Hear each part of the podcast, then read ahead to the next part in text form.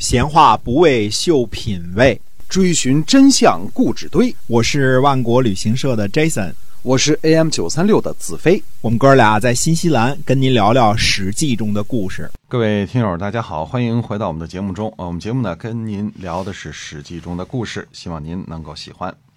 哎，上回我们说中行衍做了一个奇怪的梦啊，梦见和晋厉公打官司。因为原来他跟栾书一块儿把晋厉公给杀了嘛，对吧？结果打官司呢输了，败诉了。晋厉公呢就拿着戈去击打他，把中行衍的头呢砍了下来。中行衍呢，呃，跪着把头给安回去，捧着头就跑了。好家伙，嗯，这个这梦还挺有意思啊，非常非常的这个生动啊。嗯，然后呢，后来中行衍呢就遇见了这个。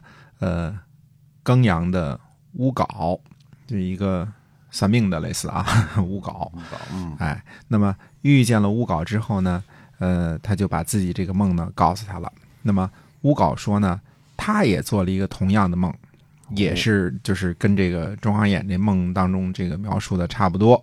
那么乌镐就接着说呢，他说今年呢，先生您呃阳寿应该是到了，那么。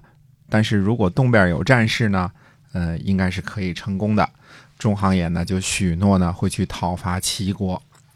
公元前二百五十五年呢，晋国出兵伐齐，快到渡河的时候啊，中行衍呢用红线穿着两对玉，就祷告说：“他说齐国的这个齐灵公啊，呃，倚仗着地势险要，人口众多，背弃友好，剖弃同盟，天子的陪臣晋平公。”前去讨伐，所以你看这个称呼啊，这个晋平公呢叫天子的陪臣啊，前去讨伐，哎，这么说。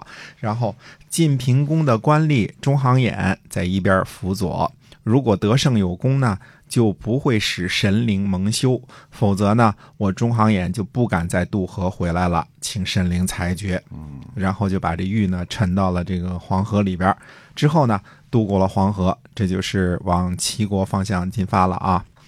冬天十月，呃，鲁襄公和晋平公等诸侯呢，在这个诸侯的国君啊，在这个鲁水，在这个鲁国的济水边上呢会合，呃，重温呢居梁会盟的誓言，共同讨伐齐国。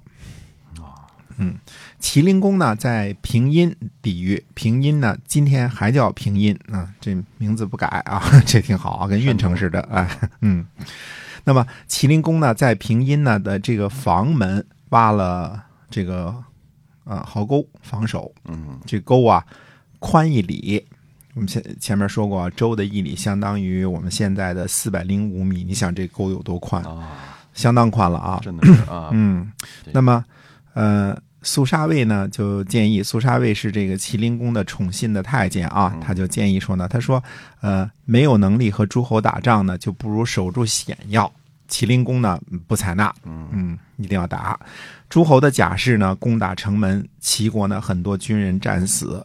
士盖呢就告诉齐国的这个大臣呢子嘉说，可能是送信儿说啊，说我了解你们。怎么能够隐瞒实情呢？鲁国和莒国呀，都要带领一千辆战车参战，我们已经同意了。一旦攻入呢，贵国的国君一定会丢失国家，你到时候怎么办呢？嗯，子夏呢就把这话呢就告诉了麒麟公，麒麟公听了之后呢就挺害怕的。呃，晏那么晏婴呢知道了这件事之后呢，他就说了，他说国君呐。本来就缺乏勇气，听到这样的话，估计啊是坚持不了多久了。对，哎，麒麟公呢就登上巫山观望晋军。巫山呢位于今天的山东肥城西北啊，当时叫巫山。那么晋国人呢就派这个呃。司马呀，侦查附近的这个山川险阻，呃，即使是到不了的地方呢，也插上旗帜，就是一些很荒僻的地方也插上旗帜，又让战车上呢，左边站着真的甲士。右边呢站个假人，可能是个稻草人啊。那么打着大旗做先导，车后边呢还拖着树枝跟进，那就尘土飞扬的啊。显得人多是吧？哎，麒麟公一看呢，害怕了，晋国人真多呀，是吧？害怕晋军人多，便逃离前线呢，回到了国都。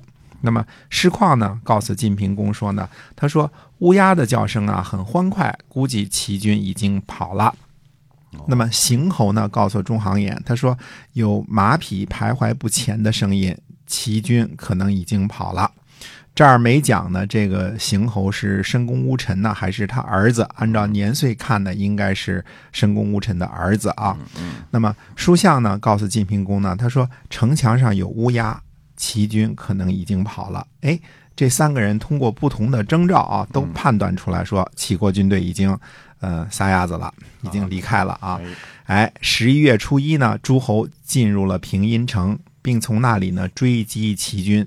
这个肃杀卫呢，把大车连接起来，阻断山中的小路，殿后。那么齐国的直绰和郭罪这俩人说啊，这个一个是呃将领，一个是车右。他说，呃，您来替齐军殿后啊，这是齐国的耻辱，您还是先走吧。啊，这个苏杀卫是太监嘛，身身上缺缺部件嘛，对吧？嗯所以嗯哎看不起他，很是很。虽然他是麒麟宫的这个宠信的太监，但是也被大臣们看不起啊。呃，结果呢，这个苏杀卫呢就怀恨在心，他呢杀死战马呀，阻塞了进一步逃走的这个险要关口，把这个隘口呢就给堵塞了。晋国的这个周绰呢就追上了殿后的人马，因为这这个这个直绰和郭醉在这殿后呢嘛，对吧？但是回去的路给堵上了啊，哎。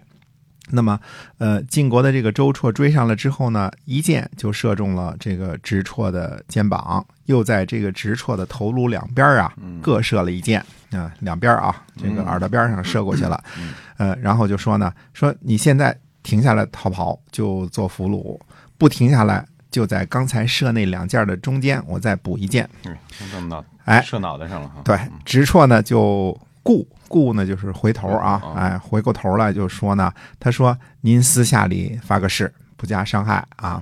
那么周绰说呢，他说我对着太阳起誓，于是呢就这个拆下这个弓弦啊，从后边捆住了这个直绰的双手。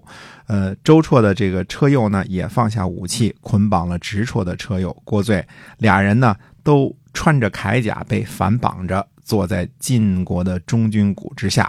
那么这是呃，我们说呃伐齐战役的第一阶段，这算是上平阴之战的上啊。那么接下来晋国军队会怎么样呢？预知后事如何，且听下回分解。哎，好的，我们今天的史记中的故事呢，就先跟您聊到这儿，感谢您的收听，我们下期再会。再会。